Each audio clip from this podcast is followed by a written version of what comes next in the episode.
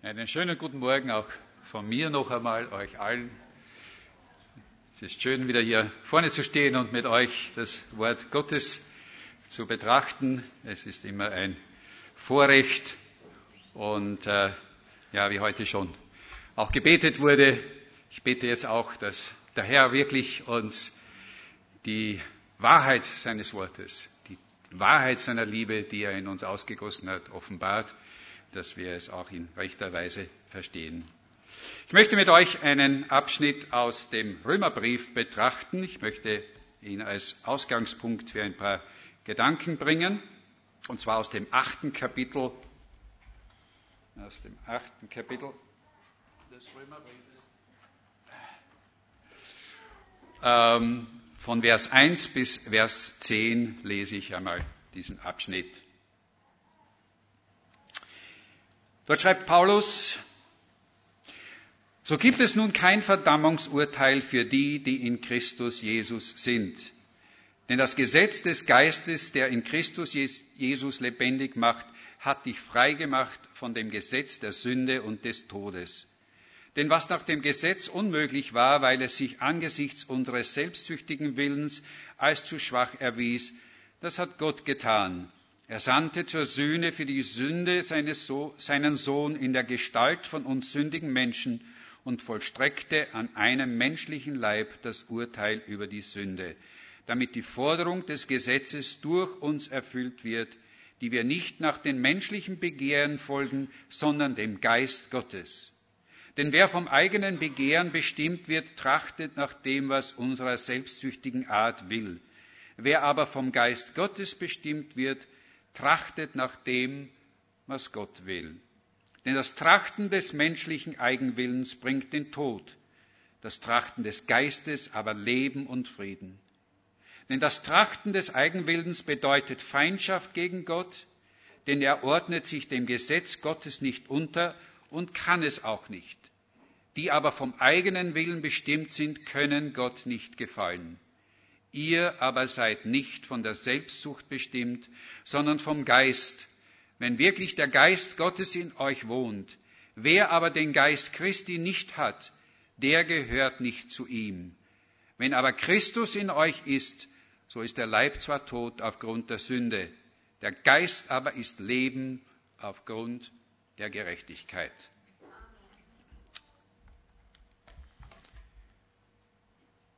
Der französische Philosoph und Schriftsteller Victor Hugo hat einmal gesagt, eine Melodie drückt das aus, was Worte nicht sagen können und worüber zu schweigen unmöglich ist.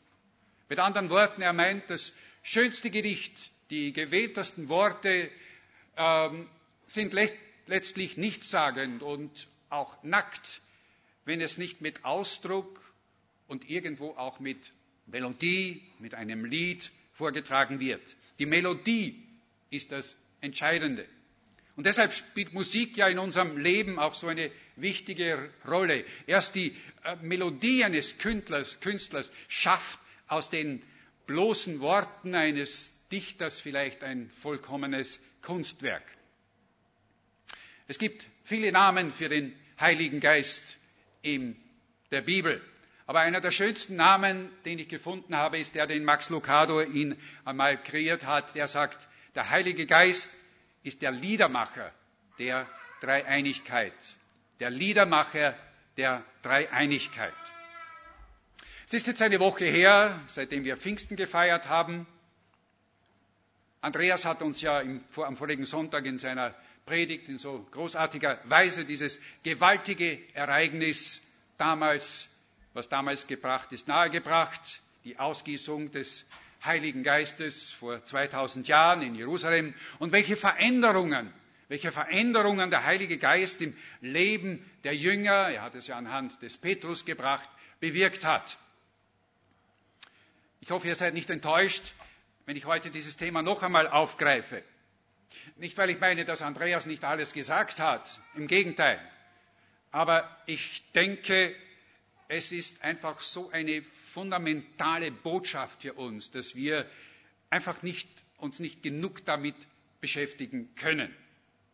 Dieses Geschehen, das Gott schon lange vorher 800 Jahre davor durch den Propheten Joel angekündigt hat und ankündigen ließ, wo es heißt, und es soll geschehen in den letzten Tagen, spricht Gott, da will ich ausgießen von meinem Geist auf alle Menschen, und eure Söhne und Töchter sollen Weissagen, und eure jungen Männer sollen Gesichter sehen, und eure Alten sollen Träume haben, und auf meine Knechte und auf meine Mägde will ich in jenen Tagen von meinem Geist ausgießen. Seht ihr, ich bin jedes Mal einfach fasziniert von Gottes Timing. Gott hat Pfingsten nicht geschehen lassen, damit die Pfingstbewegung beginnen konnte. Gott hat Pfingsten auch nicht geschehen lassen, äh, weil es eine gute Möglichkeit, irgendwelche Pfingstkonferenzen zu diesem Zeitpunkt abzuhalten. Gott hat Pfingsten geschehen lassen, weil es ein Teil seines gewaltigen Heilsplans war. Und Gott hat den Zeitpunkt von langer Hand in seiner Heilsgeschichte geplant, wenn es nämlich hier heißt, und es soll geschehen in den letzten Tagen. Seht ihr die Ankündigung Gottes, ich will ausgießen von meinem Geist, der hat in seiner Wichtigkeit dieselbe Bedeutung, denke ich, wie dieser Satz auf den ersten Seiten der Bibel in der Schöpfung, wo, es, wo Gott sprach, es werde Licht. Denken wir nur daran, wie bedeutungsvoll diese drei Worte für das ganze Universum eigentlich waren, als Gott sprach, es werde Licht. Denn es heißt dort, vorher war alles wüst und leer und es war finster auf der Tiefe. Erst als Gott das Licht schuf, konnte Leben beginnen. Und was damit zusammenhängt. Ohne Leben, ohne Licht gibt es kein Leben. Ohne Licht ist Chaos. Gott sprach, es werde Licht. Und es ward Licht. Drei Worte aus Gottes Mund und alles veränderte sich. Und dasselbe gilt auch für Pfingsten. Als Gott seine Ankündigung wahrmachte, es soll geschehen in den letzten Tagen, ich will ausgießen von meinem Geist. Und so wurde Pfingsten zu einem Wendepunkt, zu einem Wendepunkt für jeden Menschen, für jeden Mann, für jede Frau, für jeden von uns, der sich im Glauben abhängig macht von Gott, nämlich ein Leben zu führen aus der Kraft des Heiligen Geistes ein Leben zu führen aus der, Heil, aus der, Kraft des Heiligen Geistes oder ob es mit im, in dem Sinn von Max Lucado zu sagen, unserem Leben eine Melodie zu geben. Unserem Leben eine Melodie zu geben. Paulus unterscheidet ja hier im Römerbrief in Kapitel äh, 8 in Vers 5 zwischen zwei Möglichkeiten. Er spricht in Vers 5 einmal davon, von dem Trachten, was, unser was unsere selbstsüchtige Art will was wir selbst wollen und von dem Trachten nach dem, was Gott will. Und dann sagt er in Vers 6, denn das Trachten des menschlichen Eigenwillens bringt den Tod. Das anders heißt es, es wird finster. Es ist nichts mehr. Das Trachten nach dem menschlichen Eigenwillen bringt eigentlich in unserem Leben Finsternis. Aber das Trachten des Geistes bringt Leben und Frieden heißt es. Mit der Ausgießung seines Heiligen Geistes, mit, diesem, mit der Möglichkeit erfüllt zu werden mit dem Heiligen Geist, schenkt Gott uns die Möglichkeit einer Veränderung in unserem Leben. Nämlich Menschen zu werden, wie es hier in Vers 5 heißt, die sich vom Geist Gottes bestimmen lassen. Und darüber möchten wir heute sprechen. Erfüllt werden vom Heiligen Geist und verändert werden vom Heiligen Geist. Sollte das wirklich möglich sein? Die gute Nachricht ist, ja, es ist möglich. Es ist möglich. Seht ihr, in Kapitel 7 im Römerbrief, in dem Kapitel davor, äh, da beschreibt Paulus zunächst unseren verlorenen Zustand. Er schreibt es in so einer wunderbaren Weise, äh, dass man nur staunen kann. Leider haben wir nicht die Zeit, uns dieses Kapitel näher anzuschauen. Es fehlt uns Zeit, die Zeit dazu. Aber in Vers 18, in Vers 18 in Kapitel 7 fasst er es eigentlich zusammen. Dort schreibt er nämlich, das Wollen habe ich wohl, aber das Gute vollbringen kann ich nicht. Ich denke, wir können uns alle damit identifizieren. Ich kann es. Vielleicht könnt ihr es auch. Ich weiß es nicht. Die Jünger konnten es. Die Jünger konnten es. Es galt auch für die Jünger. Andreas hat ja vorige Woche darüber gesprochen. Jeder, der Simon, also der Petrus, früher kannte, wusste, dass er ein großes Problem mit seinem Temperament hatte. Jeder wusste es. Aufbrausend, impulsiv, unbeherrscht. Wenn es nicht immer nach seinem Kopf ging, dann wurde er wütend und laut. Ich denke, er gehörte zu dieser Gruppe von Menschen, die es auch heute noch gibt, wenn sie bei einer Ampel stehen und es ist rot, die anfangen zu schimpfen, zu wettern und zu hupen. Ich frage mich wirklich manchmal, ob Jesus, als er seine Jünger wählte, als er sie äh, ähm, aussuchte, ob er wusste, auf was er sich eigentlich hier einließ. Aber die Antwort mag uns verblüffen. verblüffen. Jesus wählte sie, er wählte sie, weil er sie liebte. Er wählte sie, weil er sie liebte. In Matthäus 4, wo uns von dieser Erwählung der Jünger berichtet wird, dort heißt es, dort beginnt es und heißt es, Jesus sah sie. Und wir können sicher sein mit diesem Er sah sie, das bedeutet, er sah wesentlich mehr als nur ihre Gesichter. Jesus sah, wie sie waren, mit ihren Fehlern, ihren Eigenheiten, mit ihren Schwächen, mit ihren Stärken auch. Aber das Wesentliche war, er liebte sie. Er liebte sie. Seine Liebe zu ihnen war unabhängig von ihrem Zustand, von ihrem Wesen. Und das gilt auch heute noch für uns. Jesus liebt uns so, wie wir sind. Amen. Jesus liebt uns so, wie wir sind, so wie eine Mutter ihr Kind liebt, egal was dieses Kind anstellt, wie es ist, ob es ihr Freude bringt oder Kummer macht, ob es sie nächtelang wach hält, nicht nur jetzt als kleines Kind, sondern auch wenn der 17-jährige Sohn oder die 17-jährige Tochter nachts abends nicht nach Hause kommt und sie vor Sorge um ihr Kind nicht schlafen kann. Sie liebt ihr Kind. Sie liebt ihr Kind, sie liebt ihr Kind, ob es drei Jahre alt ist, ob es 30 Jahre alt ist oder ob es noch älter ist. Sie liebt ihr Kind nicht nur, wenn es brav und gehorsam ist, sie liebt es auch, wenn es dir noch so weh tut. Und auch uns kennt Jesus. Er sieht uns, er sieht unsere Lieblosigkeit, unseren Egoismus, unsere Selbstsucht, unsere Streitsucht vielleicht auch. Und ich denke manchmal, wenn wir uns selbst in den Spiegel äh, ansehen, dann muss es wirklich ein Wunder sein, dass Gott uns liebt. Oder um es noch einmal mit Max Lucado zu sagen, Jesu Liebe hört niemals auf. Niemals. Wir können ihn verachten, ignorieren, zurückweisen, ungehorsam sein. Er verändert sich nie. Unsere Lieblosigkeit kann seine Liebe nicht vermindern, ebenso wie unser Gutsein sie nicht größer machen kann. Mit unserem Glauben können wir seine Liebe nicht verdienen, ebenso wenig wie wir sie durch unsere Dummheit nicht verlieren können. Jesus liebt uns nicht weniger, wenn wir fallen und nicht mehr, wenn wir erfolgreich sind. Schöner kann man es eigentlich nicht mehr zusammenfassen. Diese Liebe Jesu. Jesus liebt uns. Jesus liebte seine Jünger so, wie sie waren.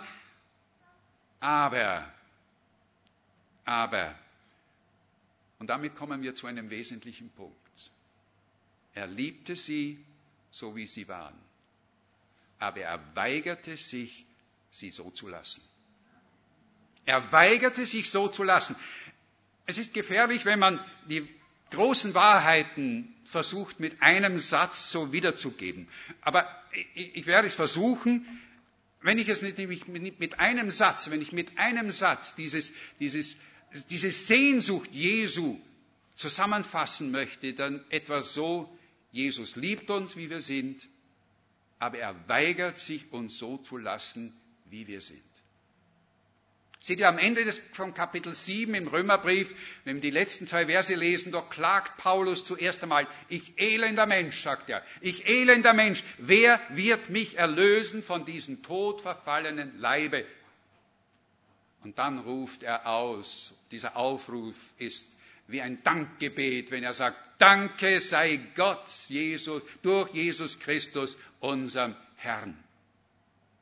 Und jetzt stellt sich die Frage, und das ist ja eigentlich der Kern dieser ganzen, dieses ganzen Themas. Wie kam es noch nun oder wie kommt es nun zu dieser 180 Grad Veränderung in unserem Leben oder im Leben im Wesen der Jünger? Als Jesus seine Jünger berief, da heißt es, er sagte zu ihnen, ich will euch zu Menschenfischer machen. Die Betonung in diesem Satz liegt auf den ersten beiden Worten. Ich will. Ich will. Deshalb war es auch Jesus, war es auch als Jesus zu den Jüngern sagte, ich will. Ich will den Vater bitten und er wird euch einen Beistand geben. In Johannes Kapitel 14 Vers 16 haben wir diesen Vers. Ich will den Vater bitten und er wird euch einen Beistand geben. Ich, er wird euch jemanden senden, der für immer bei euch bleiben soll. Den Geist der Wahrheit, den die Welt nicht empfangen kann, den sie kennt ihn nicht, ihr aber kennt ihn, denn er bleibt bei euch und wird in euch sein. Jesus sagt, ich werde ich will, ich werde mit dem Heiligen Geist, ich werde mit dem Heiligen Geist in euch eine Veränderung schaffen, die Möglichkeit einer Veränderung schaffen. Ich will es tun. Ich weiß nicht, ob ihr wisst, aber nach dem Kirchenjahr feiern wir ja heute den sogenannten Trinitatis, den Dreifaltigkeitssonntag. Ist, glaube ich, in unseren Freikirchen oder in den Fristen nicht so eine, so eine Frage. Aber es ist doch interessant, wie das Kirchenjahr auch hier ganz bestimmten Themen die Sonntage zugeteilt hat. Trinitatis, die Dreieinigkeit. Und wir kommen hier eigentlich jetzt in diesem Abschnitt zu einem der größten Geheimnisse dieser Dreieinigkeit Gottes. Und erlaubt mir, dass wir uns ganz kurz mit, dieser, mit diesem theologischen Thema beschäftigen denn ich finde ihn so unglaublich wichtig.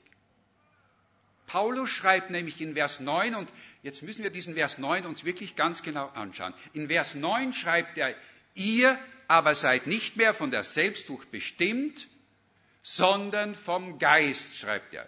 Wenn wirklich der Geist Gottes in euch wohnt. Wenn wirklich der Geist Gottes in euch wohnt.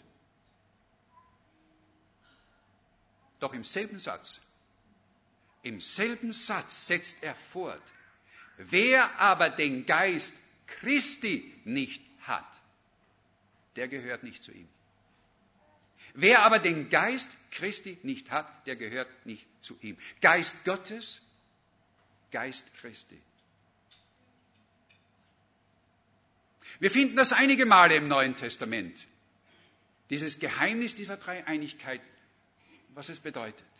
Als Paulus auf seiner zweiten Missionsreise in, durch Galatien äh, war, äh, war, auf der Reise war, da heißt es in Apostelgeschichte 16, Vers 7, Apostelgeschichte 16, Vers 7, als sie aber bis an die Grenzen Mysiens gekommen waren, versuchten sie nach Bithynien zu reisen. Und jetzt passt auf, was Paulus hier sagt. Doch der Geist Jesu ließ es nicht zu. Der Geist Jesu ließ es nicht zu. Das bedeutet nichts anderes als der Heilige Geist ist der Geist, des, der Geist Gottes, der Geist des Vaters und der Geist Jesu. Und das ist das Geheimnis der Dreieinigkeit. Der Heilige Geist ist sowohl der Geist des Vaters als auch des Sohnes. James Parker, ein bekannter englischer Theologe, der hat einmal gesagt, der Heilige Geist ist wie ein Scheinwerfer. Er ist wie ein Scheinwerfer, der eigentlich selbst die Lampe des Scheinwerfers ist nicht sichtbar. Aber er leuchtet etwas an und das wird sichtbar. Ein Gebäude, einen Gegenstand.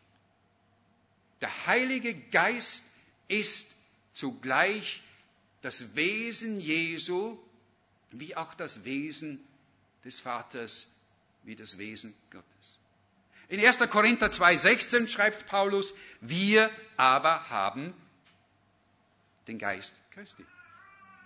Er sagt nicht, wir haben den Heiligen Geist. Er sagt, wir haben den Geist Christi. Der Geist Jesu wohnt in uns, wenn wir Jesus Christus im Glauben als unseren Herrn angenommen haben und ihm unser Leben anvertraut haben. Wisst ihr das? Wir haben den Heiligen Geist, wir haben den Geist Jesu in uns, er hat ihn uns gegeben. Im Epheserbrief heißt es, wir sind versiegelt worden damit, als wir zum Glauben kamen. Wisst ihr, das ist so eine wesentliche Botschaft, an der wir festhalten müssen. Wir haben ihn in uns. Jesus ist in uns. Es ist wie dieses kleine Mädchen, das am Sonntag in der Kinderstunde hört, dass Jesus in uns wohnt. Und am Abend fand der Vater sie dann im Badezimmer vor dem Spiegel stehen, mit ihrem Mund weit offen, und sie fragte, bist du da drinnen? Und dann antwortete sie mit der tiefsten Stimme, die sie hatte, ja.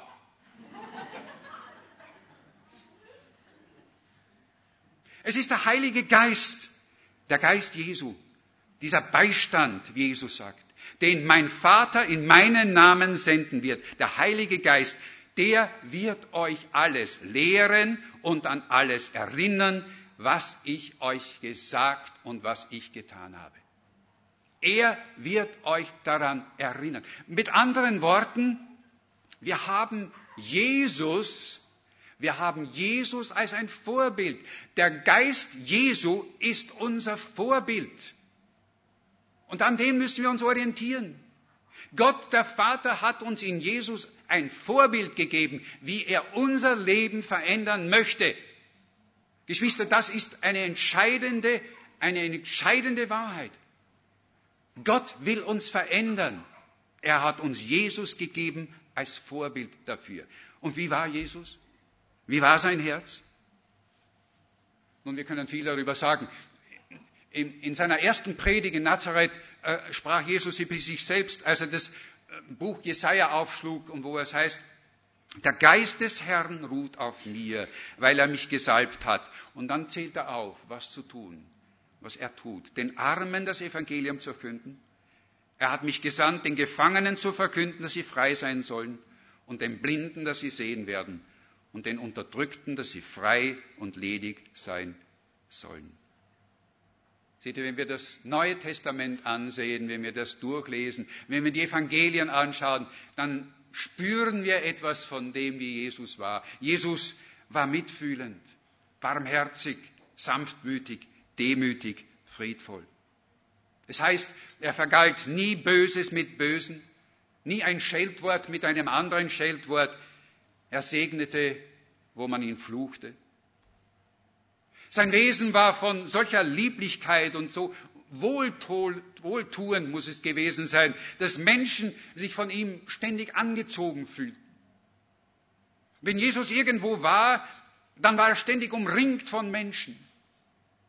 Man kann sich das gar nicht vorstellen, welche Anziehungskraft sein Wesen auf Menschen gehabt haben muss.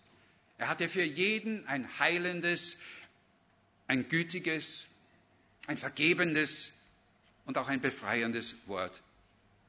Und ich denke, das ist auch der Grund, warum man ihn den Heiland nannte. Den Heiland nannte. Und als Jesus seine Jünger berief und als er zu seinen Jüngern sagte, ich will euch zu Menschenfischern machen und die Betonung auf dieses Ich legte, da gab er ihnen ein Versprechen, sein Wesen, sein Verhalten, seinen Geist in sie hineinzulegen. Nicht ihr habt mich erwählt, sondern ich habe euch erwählt, sagt er in Johannes 15, Vers 16. Ihr, ich habe euch erwählt. Wozu? und dazu eingesetzt, dass ihr Frucht bringt und dass eure Frucht bleibt. dieses Wort eingesetzt. Also erinnert mich an eine Pflanze, die man einsetzt. Im, Griechischen steht hier eigentlich dieses Wort, bedeutet dieses Wort, ich habe euch bestimmt dazu. Ich habe euch bestimmt dazu, Frucht zu bringen. So wie eine Pflanze dazu bestimmt ist, eine bestimmte Frucht zu bringen, so meint es Jesus auch mit uns. Seht ihr, ein Apfelbaum muss sich nicht bemühen, Äpfel zu bringen. Er bringt sie einfach, weil er dazu bestimmt ist. Und Gott sprach, Gott sprach bei der Schöpfung zum Beispiel auch äh, zu den Tieren und zu, den, zu uns Menschen auch, seid fruchtbar und vermehrt euch. Und sie tun es, sie taten es. Es kommt nicht auf unser Wollen darauf an, sondern er sagt, ich werde es tun, weil ich euch dazu bestimmt habe. Und das gilt nun für all diese Dinge, die alle diese Wesensarten, die wir in Jesus wiederfinden. Und das ist ein hartes Stück Brot. Wenn Jesus sagt, seid barmherzig, wie auch euer Vater barmherzig ist, wisst ihr, was das bedeutet? Das ursprüngliche hebräische Wort Chesed, das hier mit Barmherzigkeit übersetzt wird, bedeutet eigentlich viel mehr. Es bedeutet unerschütterliche Liebe. Nicht eine romantische Liebe, nicht so eine allgemeine Liebe, sondern eine Liebe, die sehr tief ist. Die Liebe, die sich durch nichts beirren lässt. Eine Liebe, die, die Liebe, die eine Fähigkeit ist, sich in die Haut eines anderen Menschen zu versetzen. Es ist mehr als nur Mitgefühl, äh, das uns überkommt, wenn wir in den Nachrichten beim Abendessen vielleicht die Gesichter von verhungerten oder hungrigen Kindern sehen. Es bedeutet, einen inneren Tiefgang zu haben, der bereit ist, sich den Menschen zu, mit den Menschen zu setzen, zusammenzusetzen, mit dem Menschen auseinanderzusetzen, mit dem Menschen, der Leid trägt, um mit ihm sein Leid zu teilen. Bereit zu sein, sein Brot mit den Hungernden zu teilen. Bereit zu sein, Zeit mit den Einsamen zu verbringen, um ihnen ein paar Stunden ihrer Einsamkeit zu einer Zweisamkeit zu machen. Sich einem kranken Menschen zu widmen, um ihm die Hand zu halten und zu streicheln. Das ist, was Jesus tat, als er auf diese Erde kam, indem er Mensch wurde. Jesus sagt, bleibt in meiner Liebe. Und das war seine zentrale Botschaft. Und er meinte damit diese Liebe. Wir singen von dieser Liebe. Wir singen von dieser Liebe Jesu. Aber haben wir sie selbst in uns drinnen? Jesus hat uns dazu bestimmt, barmherzig zu sein und zu lieben. Römer 8, 12. Dort heißt es, so sind wir nun, liebe Brüder, nicht mehr der Selbstsucht zum Gehorsam verpflichtet. In der guten Nachricht heißt es, und ich bitte, dass man vielleicht diesen Vers aus der guten Nachricht einschreibt, weil es einfach anders übersetzt ist oder besser verständlich übersetzt. Brüder heißt es dort, wir stehen nicht mehr unter dem Zwang unserer menschlichen Natur, unserer menschlichen Natur zu folgen. Leben werden wir nur, wenn wir den Heiligen Geist in uns wirken lassen. Sein Geist in uns befähigt uns, barmherzig zu sein, wie er es ist.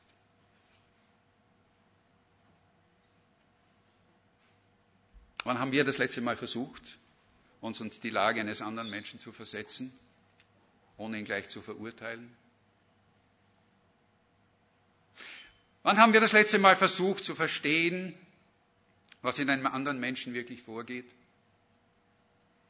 Wann haben wir das letzte Mal versucht, auch nur annähernd zu empfinden, was ein anderer empfindet, wenn er sagt, was er sagt oder tut, was er tut? Seht ihr, eigentlich enthält dieser Vers 9, den wir vorher gelesen haben, eine sehr ernsthafte Ermahnung, wenn Paulus dort schreibt, wer aber den Geist Christi nicht hat, der gehört nicht zu ihm.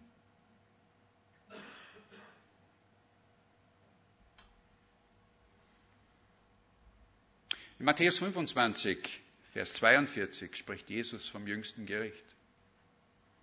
Eine Stelle, die wir geflissentlich manchmal überlesen und sagen, ja, das ist wahrscheinlich nicht so gemeint gewesen. Wenn Jesus nämlich dort sagt, denn ich bin hungrig gewesen und ihr habt mir nichts zu essen gegeben. Ich bin durstig gewesen und ihr habt mir nichts zu trinken gegeben. Ich bin ein Fremder gewesen und ihr habt mich nicht aufgenommen. Ich bin nackt gewesen und ihr habt mich nicht gekleidet. Ich bin krank und im Gefängnis gewesen und ihr habt mich nicht besucht. Dann werden sie ihm antworten, Herr, wann haben wir dich hungrig oder durstig oder nackt oder krank oder im Gefängnis gesehen und haben dir nicht gedient? Und er wird ihnen antworten, wahrlich, wahrlich, ich sage euch, was ihr einem von diesen Geringen nicht getan habt, das habt ihr auch mir nicht getan. Und sie werden hingehen, diese zur ewigen Strafe, aber die Gerechten in das ewige Leben. Ein ernstes Wort. Ich finde es wunderbar, dass Sam vorher gesagt hat, dass er sich so aufgenommen gefühlt hat. Hier in unserer Gemeinde. Weil ich sicher bin, dass viele von uns diese Liebe Christi bereit sind weiterzugeben. Aber es ist noch immer Platz nach oben, denke ich. Es ist noch viel Platz nach oben. Dabei ist es im Grunde genommen so einfach. Jesus sagt ja nicht, ich war krank und ihr habt mich geheilt. Schön, wenn wir das auch können. Oder er sagt auch nicht, ich war im Gefängnis und ihr habt mich mit Gewalt befreit. Ich war einsam und ihr habt mir ein Altersheim gebaut. Nein, Jesus sagt, ich war in Not. Und ihr seid mir in meiner Not zur Seite gestanden. Ihr seid an meinem Krankenbett gesessen. Ihr habt mir meine Hand gehalten.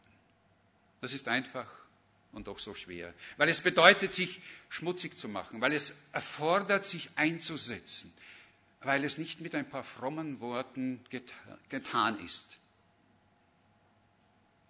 In einer Zeit, wo Regierungen und die Welt beide Finger in die Ohren zu stecken scheint und die Augen schließt und ohne geringe Skrupel moralische Grundsätze bricht, ich denke, da bedarf es umso mehr Menschen, die die geistliche Fähigkeit haben, sich zum Beispiel in die Haut eines Asylanten zu versetzen.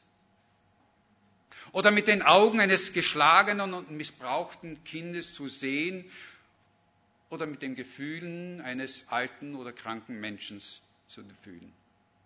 Oder um es mit Paulus zu sagen, in 2. Korinther 3, 18, ich habe diesen Vers etwas umgeschrieben, aber er meint in etwa das, wir brauchen nur auf Jesus mit unverhülltem Angesicht die Herrlichkeit des Herrn zu schauen wie in einem Spiegel und werden dadurch in sein Bild verwandelt von einer Herrlichkeit zu anderen, wie es vom Herrn des Geistes gegeben ist. Auch auf die Gefahr hin, auch auf die Gefahr hin, dass wir versagen. Aber ich möchte noch einmal sagen, und auch hier auf die Gefahr hin, dass ich mich wiederhole, Jesus möchte in unserem Leben leben. Jesus möchte in unserem Leben leben. Nun ist die Frage, wenn ich doch das Herz Jesu habe, warum ist dann immer noch so viel Handsinning in mir? Wir singen von dieser Liebe Jesu, Vielleicht liegt es daran, dass wir wirklich nicht begriffen haben, was Jesus für uns getan hat. Wie groß diese Liebe für uns war, als er am Kreuz starb und sagte, es ist vollbracht. Vielleicht ist es uns nicht bewusst. Und vielleicht muss es uns erst wieder ganz neu bewusst werden, die, die, die Wichtigkeit, dieses, dieses, diese Mächtigkeit dieses, dieser Liebe, die er damals für uns gezeigt hat. Ich möchte es mit einer Geschichte demonstrieren. Mitten in New York, mitten auf einem der, der belebtesten Plätze von New York, ist ein Mann in einem Rollstuhl und ein zweiter Mann schiebt diesen Mann.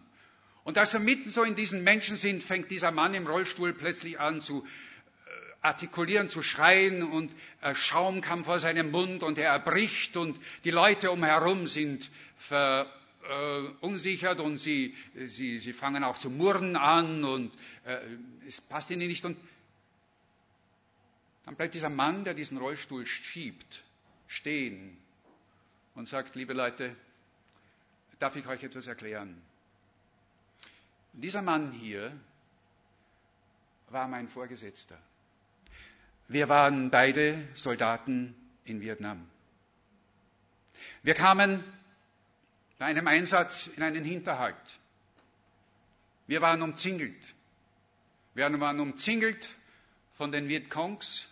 Es gab nur eine Möglichkeit, wieder herauszukommen, weil ein Hubschrauber unter Beschuss doch es schaffte, sich irgendwo einen Landeplatz zu finden in diesem Areal, wo wir uns befanden. Ich wurde in diesem Kugelhaken schwer verletzt. Und ich lag da und konnte mich nicht mehr bewegen. Mein Vorgesetzter, ein Offizier, nahm mich auf seine Schulter. Ich sagte zu ihm, lass mich liegen, rette dich selbst, laufe, lass mich hier liegen, ich werde es nicht überleben. Aber er ließ sich nicht abhalten davon. Er nahm mich auf seine Schultern, er schleppte mich mit seiner letzten Kraft zu diesem Hubschrauber, er schob mich in den Hubschrauber hinein und in dem Augenblick traf ihn eine Kugel. Und seit diesem Augenblick ist er geistig so beschädigt. Und ich habe ihn, als ich später dann im Lazarett war, ihn dort wieder gesehen. Und als ich dann doch wieder geheilt aus dem Lazarett entlassen wurde, habe ich ihn zu mir aufgenommen. Und seitdem wohnt er bei mir und ich sorge mich für ihn. Und dann sagt er zu diesem Menschen, nach all dem, was er für mich getan hat, sollte ich das nicht für ihn tun? Nach all dem, was Jesus für uns getan hat, sollten wir das nicht für ihn tun, an anderen Menschen und diese Liebe weitergeben? Ja, ich möchte zum Schluss kommen. Ich möchte zum Schluss kommen. Und ich möchte, dass wir dieses Lied Create in Me a New Heart miteinander singen. Es ist ein Gebet dieses Gebet doch in uns einen neuen Geist zu schicken, ein neues Herz zu schicken. Lasst uns dieses Gebet wirklich im Glauben wie ein Gebet singen, in der Bitte, dass Gott uns doch wieder ganz neu auch offenbaren möge. Die Liebe, die Jesus für uns gezeigt hat, die wir weitergeben müssen. Lasst uns aufstehen dazu und lasst uns dieses Lied einmal singen miteinander. Schaffe in mir, Gott, ein reines Herz und gib mir einen neuen, beständigen Geist. Verwirf mich nicht von deinem Angesicht und nimm deinen Heiligen Geist nicht von mir. So betete schon David. Auch wir dürfen so beten. Jesus möchte uns verändern. Ist das möglich? Ja, es ist möglich. Es ist möglich. Warum ist es möglich? Weil es der Wille des himmlischen Vaters ist. Und ich komme nochmal zurück auf den Römerbrief, auf Kapitel 8, in Vers 29, wo dieser wunderbare Vers schreibt, steht, den Paulus unter der Inspiration des Heiligen Geistes geschrieben hat. Dort heißt es, denn die er ausersehen hat, die hat er auch vorherbestimmt, dass sie dem Bild seines Sohnes gleich sein sollten, damit dieser der Erstgeborene unter vielen Brüdern sei. Die er aber vorherbestimmt hat, die hat er auch berufen. Die er aber berufen hat, die hat er auch gerecht gemacht. Die er aber gerecht gemacht hat, die hat er auch verherrlicht. Der Gott des Friedens aber heilige uns durch und durch und bewahre unseren Geist samt Seele und Leib unversehrt, damit wir untadelig sind bei der Ankunft unseres Herrn Jesus Christus. Amen.